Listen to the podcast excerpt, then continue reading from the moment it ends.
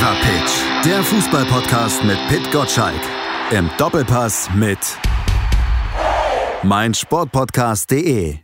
Hallo, liebe Fußballabhängige, herzlich willkommen beim Fever Pitch Podcast hier auf meinsportpodcast.de. Wir würden ja eigentlich gerne über rollende Bälle sprechen, geht aber im Moment immer noch nicht. Die Corona-Krise zwingt uns auf Alternativthemen auszuweichen. Wir haben aber ein bisschen was zusammengestellt. Wir reden über Maulwürfe, Gerüchte, Fressen, Moralmillionen ja, und ein paar andere Themen, beziehungsweise auch die Frage, wann geht's denn endlich weiter, können wir auch noch besprechen. Mein Name ist Malte Asmus und bei mir natürlich der Fever Pitch-Macher und Sport 1-Chefredakteur Pitt Gottschalk. Hallo Pitt. Hallo Malte, wie geht's? Mir geht's zum Glück gut, Corona-frei. Das kann ich hoffentlich auch von dir behaupten.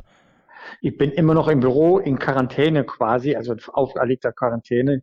Ich habe ja schon erzählt, dass ich hier fast alleine bin im Gebäude, sodass mir hier nichts passieren kann und ich kann hier sehr konzentriert arbeiten bei Sport 1 in, auf dem Agrop-Gelände in Ismaning bei München. Also alles bestens. Ich bin komme ja gut durch die Krise, so wie es aussieht. Das ist doch gut zu hören. Deshalb bist du auch als Telefon oder am Telefon bei uns heute.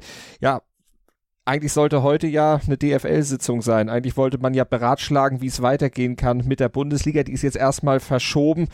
Hast du nähere Informationen, Gerüchte, wann es dann vielleicht weitergehen könnte, wie es weitergehen könnte, ob es weitergeht? Naja, ich habe sofort natürlich bei der DFL nachgefragt, warum und wieso. Man wollte ja Klarheit schaffen am 17. April, wie es weitergeht. Und es hat einfach einen äh, ganz äh, normalen Grund. Die Taskforce, die man gegründet hat, also eine Taskforce, die dafür da ist, die Bedingungen äh, zu definieren, unter denen man äh, problemlos Bundesliga-Fußball spielen kann, ähm, die steht vor so komplexen Aufgaben, dass sie einfach mehr Zeit braucht. Ja, sie ist einfach nicht so weit. Ähm, am Ende kommt es auf ganz einfache Sachen an, nämlich zum Beispiel hat man genügend Tests zur Verfügung, für die Fußballer, das mit Sicherheit, aber steht das womöglich in einem Widerspruch zum Bedarf der Bevölkerung? Da muss man ganz einfach die ähm, Kapazitäten abfragen, die es äh, auch für die normale Bevölkerung gibt, weil eine Extrawurst möchte die Bundesliga nicht haben und somit will man sicher gehen, äh, dass man der einfachen Menschen auf der Straße äh, nichts wegnimmt, wenn er einen Test braucht. Ich finde das sehr vernünftig. Aber solche Aufgaben äh, muss man als Taskforce dann lösen. Genauso, äh, wie kann man das Risiko weiter minimieren, damit nichts passiert, wenn äh, der Ball äh, rollt. Dazu braucht man auch eine politische Unterstützung. Man hat ja gelernt in der Zwischenzeit, dass äh, die DFL äh, auch Unterstützung aus der Politik haben möchte für ihr Vorhaben im Mai wieder zu spielen. Und die Politik lässt sich naturgemäß Zeit, bis es zu einer Entscheidung kommt. Und ähm, dann sollte man ja auch, äh, sollten ja auch alle Beteiligten dahinter stehen. Ähm, Karl Lauterbach, der SPD-Gesundheitspolitiker, war zu, bei uns zu Gast am, am Sonntag im Doppelpass und er hat sich äh, sehr skeptisch geäußert, ob da die Bedingungen wirklich so erfüllt werden können. Ähm, so ein Ausspruch verlangt äh, maximalen Anspruch an, an den eigenen Plänen und deswegen ist es richtig, wenn sich die Taskforce Zeit nimmt, um die Sachlage erstens zu erörtern und zweitens äh, so mit Bedingungen zu verknüpfen, äh, dass auch wirklich nichts passiert. Aber allzu viel Zeit hat diese Taskforce auch nicht, wenn man diese Pläne zugrunde legt, die die DFL ja mal gesteckt hat. Ende Juni soll das Ganze eigentlich die Saison beendet sein. Ja, ziemlich genau am 20. Juni, damit äh, dann die internationalen Wettbewerbe in den letzten zehn Tagen des Junis Zeit hat, ähm, äh, da die Wettbewerbe zu Ende zu spielen. Warum ist dieser 30. Juni so wichtig? Ich habe es, glaube ich, an dieser Stelle schon mal gesagt, weil die Arbeitsverträge von zum Beispiel in der Bundesliga 200 Spielern zum 30. Juni auslaufen. Es gibt keine Rechtssicherheit bisher dass die über diesen Tag hinaus noch gültig sind, die Spieler. Und dann werden quasi, wenn man dann einen Spieler auflaufen lässt, Mario Götze, äh, Borussia Dortmund betrifft es jetzt nicht, weil er nicht mehr im Europapokal ist. Aber wenn es bei anderen Spielern, die ohne Spielerlaubnis quasi auflaufen, dann könnte man ja dann als unterlegene Mannschaft sagen, ja, Moment mal, der war nicht spielberechtigt, äh, eigentlich muss das Spiel für uns gewertet werden. So, und deswegen versucht man alle Wettbewerbe der laufenden Saison bis zum 30. Juni abzuschließen. Äh, für die Bundesliga heißt das bis zum 20. Juni äh, zu Ende zu sein. Das bedeutet, wenn man am 2. Mai beginnt, dann hätte man nur eine englische Woche bis zum 20. Juni. Beginnt man am 9. Mai sind es zwei englische Wochen.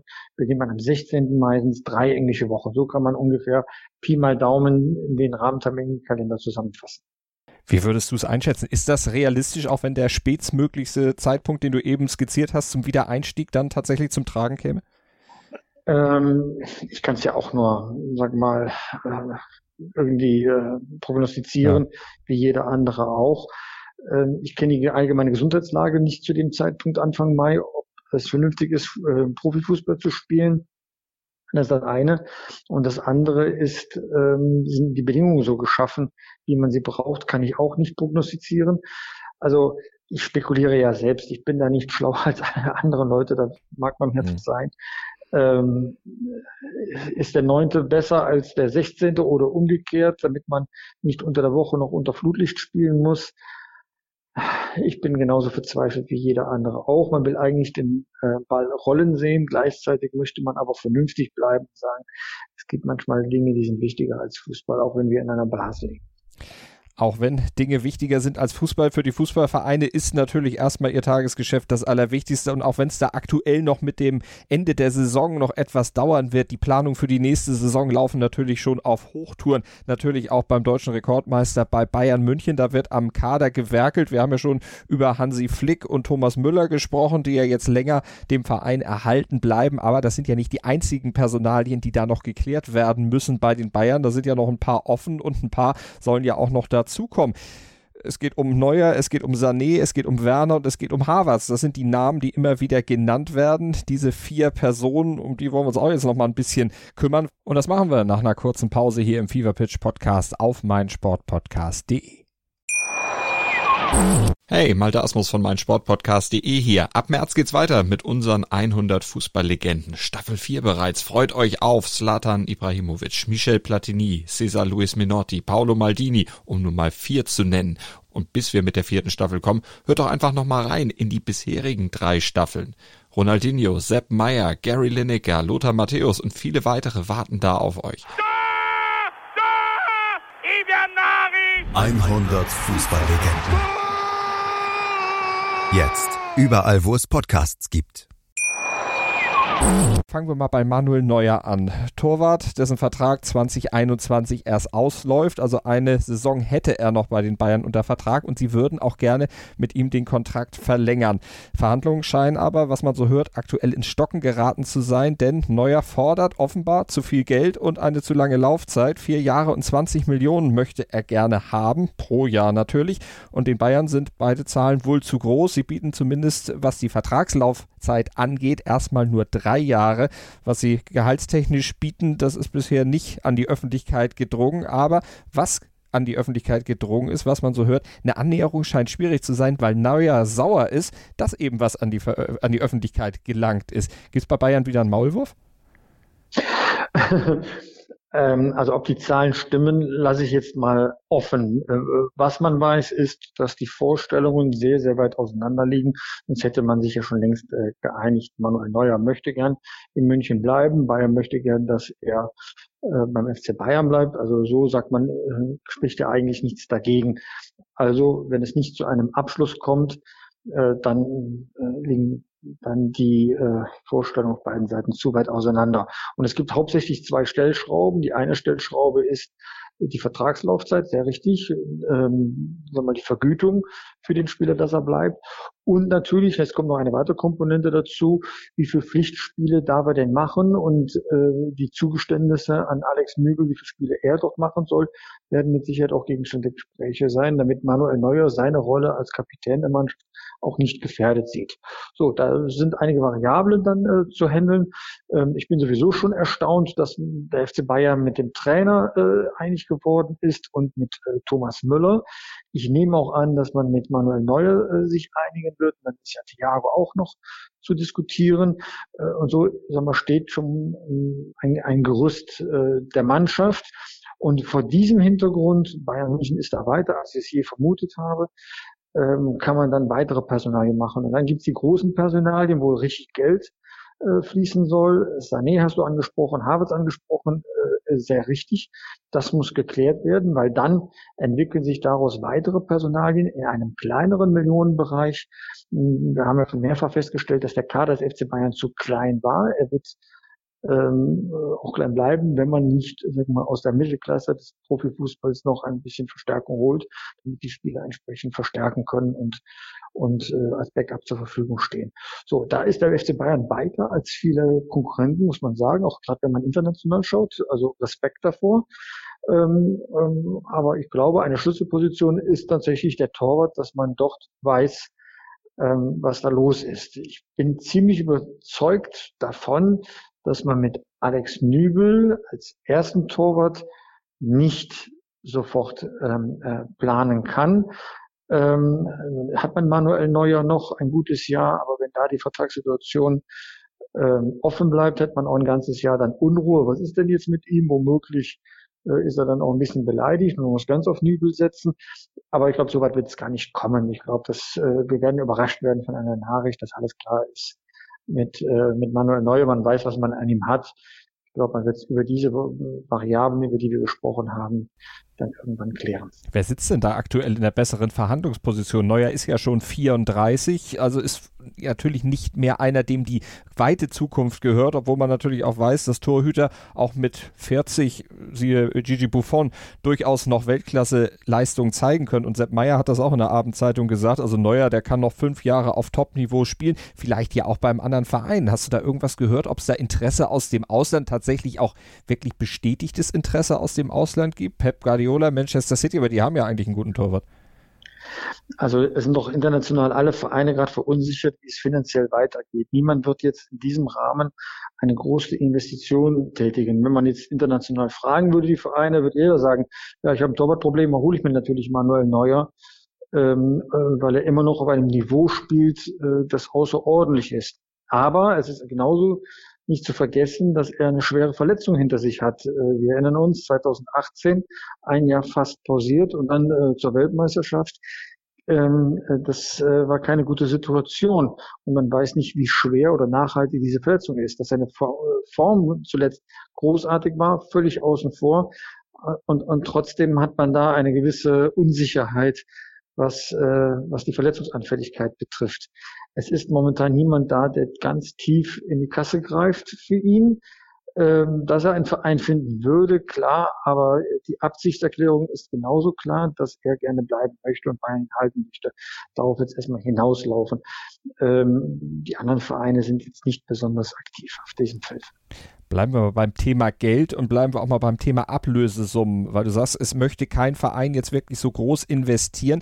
Der Geschäftsführer von Bayer Leverkusen, Fernando Caro, der hat gesagt, ähm, Topspieler werden weiter wertvoll bleiben, weil es von ihnen nicht so viele gibt. Die Marktwertverluste werden sich bei Topspielern nicht auf die Ablösesummen niederschlagen. Das würde ja, wenn wir bei Bayern bleiben, vielleicht auf Sané und vor allen Dingen natürlich auch auf Leverkusens Harvards zutreffen. Glaubst du, dass eine Bewegung in, auch in diesem Spitzensegment in den Ablösesummen da irgendwie reinkommen wird? Da ist viel Wunschdenken jetzt bei ihm dabei, weil er natürlich den Harvard, er weiß, er wird ihn verlieren, möglichst viel Geld für ihn äh, erwirtschaften möchte. Ja, aber allein wenn die Summe, ne, man, man sagt das so schnell, wenn die Summe für Harvard, ich sage jetzt einfach mal Summe, das ist aber jetzt willkürlich, von 105 Millionen auf 95 Millionen sinken würde, dann würden wir sagen, da ist ja gar nicht so viel, ist ja immer noch ein Batzen Geld, ja, äh, ist ja nicht der Verlust nicht so groß. Ja, wir reden aber über 10 Millionen. Es gibt Etats äh, in der zweiten Liga, äh, die bestreiten sich mit so einem Geld fast, ja. Also, ähm, also das ist schon ein großer Einbruch, dass äh, ähm, Leverkusen das nicht ganz so wahrhaben möchte und lieber an den alten Preisstrukturen festhalten möchte, ist ja klar, die wollen ja damit auch ihren eigenen Etat und ihre eigenen Verstärkungen ähm, ähm, bezahlen. Aber jeder große Verein, der kaufen möchte, spekuliert doch jetzt darauf, ob man einen Spieler statt für 80 jetzt für 60 Millionen kriegt oder so, ja. Oder im Fall Harvards vielleicht für, für 80 statt für 100 Millionen, ja. Dann spart man schon eine Menge Geld, weil, äh, und kann etwas kompensieren, dass man im Zuge der Corona-Krise doch Einnahmeverluste verzeichnet hat. So, und dieses äh, Mikado-Spiel, wer sich zuerst bewegt hat, verloren, läuft jetzt gerade. Und ich kann mir nicht vorstellen, dass die Preise auf demselben Niveau bleiben wie bisher. Ehrlich gesagt, das kann man der Öffentlichkeit auch kaum vermitteln. Hm. Bei Leroy Sané, da scheinen die Preise ja auch schon gesunkt, gesunken zu sein, sich bewegt zu haben im Vergleich zum letzten Sommer, was natürlich auch mit seiner langen Verletzung dann zu tun haben wird. Die Bayern, das sagt die Sportbild, hoffen, dass Leroy Sané für so um 70, vielleicht auch eher unter 70 Millionen zu haben sein wird. Und vom englischen Mirror, da liest man, dass ungefähr 80 Millionen angeblich von City derzeit noch aufgerufen werden. Das Interesse von Bayern an Sané, da hat der Kicker geschrieben, das sei erlahmt. Der, äh, der ähm, Berater von Sané dagegen sagt, nee, nee, Sané möchte weiter zu Bayern. Wie beurteilst du diese äh, konträren Aussagen? Ich weiß, dass äh, Sané weiterhin zu Bayern möchte, ja. Aber es gibt in die solchen, in solchen Transferdeals noch eine weitere Komponente, die darf man nicht unterschätzen. Der Berater eines Spielers hat ein Interesse daran, dass die Ablösesumme nach unten geht. Warum? Weil dann die sogenannte Signing Fee für den Spieler, also das Handgeld, umso höher ausfällt als Kompensation. Also wenn Bayern München 30 Millionen weniger für Sané bezahlt und man würde 20 Prozent dem Berater dafür geben, dann ist das natürlich äh, schon akutes Sümmchen. Ja, das ist jetzt in diesem konkreten Fall spekulativ, aber der Mechanismus funktioniert genau so. Je tiefer die Ablösesumme, umso höher die Signing Fee, die möglich ist. Ähm, und deswegen schauen Vereine ja immer auf das Gesamtpaket, dass ihnen das wert ist. So, die große Frage ist, wie groß ist Bayern das Gesamtpaket Sané wert? Und äh, das ist jetzt gerade hm, aus den genannten Gründen offen weil Bayern ja auch sehen muss, wann wird wieder Fußball gespielt, wann kommt das TV-Geld, ähm, wie reagieren die Sponsoren es ist eine große Zeit der Unsicherheit in der Corona-Krise. Mhm. Keiner weiß im Moment, wann dann tatsächlich weitergespielt wird und deshalb, du sagst es vorhin, wer sich zuerst bewegt, äh, da, darauf wird spekuliert. Auch im Fall Timo Werner, das ist ja immer so derjenige, der dann, wenn gesagt wird, Sané kommt nicht zu Bayern, dann wieder spekuliert wird, vielleicht kommt dann Werner zu Bayern. Dabei spielen die beiden, auch wenn sie beide auch die gleiche Position bekleiden können. Werner kann auch außen spielen und Sané kann auch in der Mitte spielen, aber eigentlich haben doch beide ihre klaren Stärken. Stärken. Sané auf Außen, Werner in der Mitte. Eigentlich schließen sich die beiden doch gar nicht aus. Ähm, ja, also wenn du gut kriegen kannst, findest du immer deine Position in einer Mannschaft, ja. Also das, das wird schon funktionieren. Ähm, es wird auch nicht über die Spielweise definiert, sondern ich glaube, das gesamte Thema wird vor allem über den Preis definiert. Mhm. Ich kann mir nicht vorstellen, dass alle drei kommen. Ich glaube, wir sind alle froh, wenn einer von denen zu Bayern München geht, weil dann hat man wieder schöne Themen zu berichten. Würdest du dann eher Werner oder eher Sané bei Bayern sehen, wenn es tatsächlich zwischen ja, den beiden... Sané, ganz klar Sané. Obwohl Hansi Flick sagt, den Werner hätte ich schon gern gehabt. Klar. Aber du hast mich nach meiner Meinung gefragt, ja, nicht klar, von Hansi klar. Flick. Ne? Ich finde schon ganz toll, wenn Sané wieder in der Bundesliga spielen würde. Und da kann er bei Bayern München wirklich auftrumpfen, die können sich ihn auch leisten. Zumal er auch auf der Seite natürlich dann den verletzungsanfälligen Coman dann vergessen machen könnte, beziehungsweise da dann eben auch für Konstanz sorgen könnte. Die Bayern brauchen wahrscheinlich auch eher einen Außen als einen Mittelstürmer, denn äh, an Lewandowski kommt eh keiner vorbei. Äh, äh, das ist das eine und das andere ist, ähm, ähm, Sané ist einfach spektakulär und Bayern braucht spektakuläre Spieler. Hm, so sieht's aus. Aber Bayern hat auch, das habe ich bei euch bei Sport 1 gerade eben, kurz bevor wir uns zusammen telefoniert haben, in der Push-Meldung über die App bekommen, auch natürlich Interesse an Backup für Lewandowski. Man hat zwar mit Zirkse einen in den eigenen Reihen, aber mehr hilft natürlich immer gerne. Mateta von Mainz scheint da im Gespräch zu sein. Ah ja, ehrlich gesagt, Sven, ähm, wir haben extra auch reingeschrieben in die Schrift, dass wir da Klärungsbedarf sehen. Wir wollen den Leuten auch mal erklären, ähm, was an so einem Gerücht dann dran ist. Ähm, man muss sich das so vorstellen. Jeder große Verein hat ständig Interesse an vielen Spielern und dann untersucht man ihn genauer, passt er in das Spielsystem, passt er charakterlich und ist ein Transfer überhaupt machbar? Man braucht ja noch äh, den abgebenden Verein, der bereit ist, zu gewissen Konditionen auch äh, diesen Transfer zu tätigen. So, und wenn das der Fall ist, dann wird aus einem Interesse tatsächlich auch ein Angebot. So, ähm, solche Vorschläge kommen auch manchmal von Experten, in dem Fall auch von Didi Hamann, die sagen, Mensch, äh, ich glaube aufgrund meines Wissens, dass es ein sinnvoller Transfer ist. Und dann, äh, glaube ich, ist es als Medium mehr als angebracht, da eine Einschätzung zu geben. Hat er damit recht mit seiner Einschätzung? Was ist da dran? Um auch unsere eigenen Informationen aus dem Verein einfach mal zu holen. Im Moment, das habe ich ja ganz am Anfang erklärt, muss Bayern große Personalien klären. Natürlich nützt man jede Opportunität für einen Mittelklasse-Spieler, wenn man ihn günstig kriegen kann. Alles andere wäre ja dumm. Aber grundsätzlich ist die Reihenfolge erstmal Spieler halten, das Gerüst halten, große Transfers tätigen, um wirklich Verstärkungen aufzubauen und dann schauen, ob der Kader auch ausgeglichen besetzt ist. So, und das sind so, das ist so der Dreiklang, den man bei der Kaderplanung äh, tätigt. Und äh, dazu gehören auch die Spekulationen um Spieler, die sich verbessern wollen und deren Name womöglich auch mal äh, zielführend platziert werden. Jetzt hattest du vorhin schon gesagt und auch mehrmals betont, man weiß eben nicht, wer sich zuerst bewegt, wann man sich auch bewegt. Was ist denn deine Vermutung? Transferfenster, wird das in diesem Jahr vielleicht auch noch ausgeweitet, je nachdem, wie lange die Aussperrung jetzt noch dauert? Also solche Pläne hat die FIFA geäußert. Ähm, das war ziemlich äh, sinnvoll, da ein weiteres Transferfenster zu öffnen, damit äh, die Vereine entsprechend planen können, entweder auf der Ausgabenseite, dass man Spieler holt, oder auf der Einnahmenseite, dass man Spieler verkauft. Ja, also ähm, das ist eine Sondersituation, in der wir in diesem Jahr stecken. Dazu gehören auch Sondermaßnahmen. Also für mich klingt das vernünftig, noch nicht wissend, äh, ob, ob, ob es und wann es beschlossen ist. Weißt du denn schon, was zum einen am Wochenende im Doppelpass diskutiert wird und zum anderen, wann der Fever Pitch Newsletter endlich mal wieder kommt. ähm, diskutiert äh, wird Schalke 04, weil Schalke, da kann man mit Händen greifen, dass es denen gerade nicht so gut geht. Äh, dort hat man ja angekündigt in Sachen Transfers, dass man ähm, sehr, sehr vorsichtig ist mit dem, was man investieren kann. Äh, Peter Peters, der Finanzchef von äh, Schalke 04 und nebenbei Aufsichtsratsvorsitzender der Bundesliga, sagt, dass man am besten nur Spieler holt, die umsonst zu haben sind. Umsonst sind sie nicht, man muss Gehalt und Signing Fee bezahlen, aber dann doch erschwinglich. Äh, und so kann man die Mannschaft in der Situation, wo gewisse Gelder fehlen, dann auch, äh, sag mal, wenn schon nicht verstärken, aber so doch das, das Niveau halten.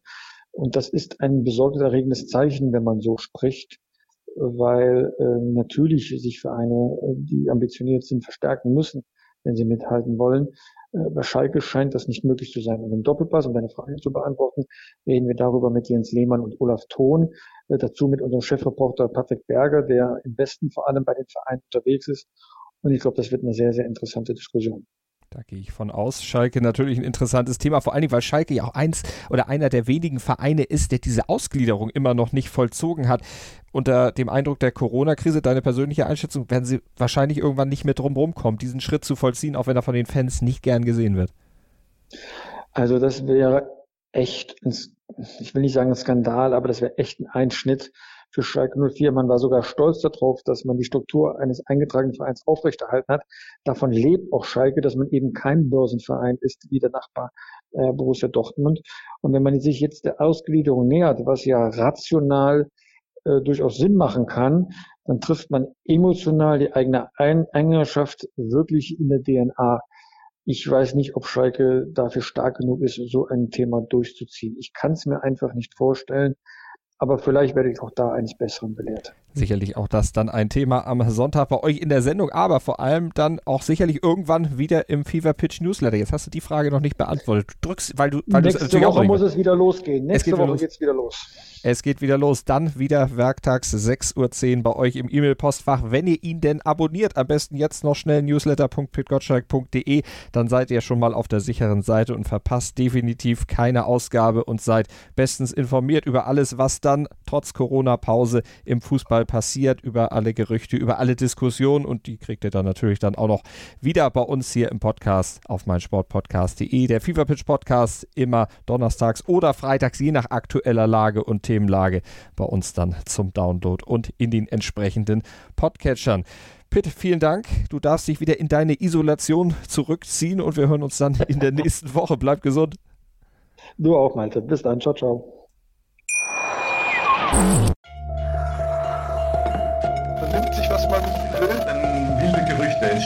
Fast nichts davon stimmt. Tatort. Sport. Wenn Sporthelden zu Tätern oder Opfern werden, ermittelt Malte Asmus auf meinsportpodcast.de. Folge dem True Crime Podcast, denn manchmal ist Sport tatsächlich Mord. Nicht nur für Sportfans.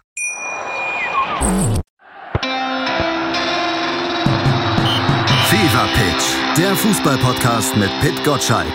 Im Doppelpass mit meinsportpodcast.de